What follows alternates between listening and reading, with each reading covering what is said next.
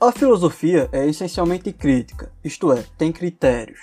Entender filosofia é criticar, determinar, estimar, analisar, refletir e até mesmo considerar. Citando a passagem da obra intitulada Curso de Filosofia do Direito, de Eduardo Bittar, abre aspas.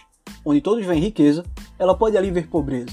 Onde todos veem progresso, pode ali ver regresso. Onde todos veem ordem, pode ali ver arbitrariedade.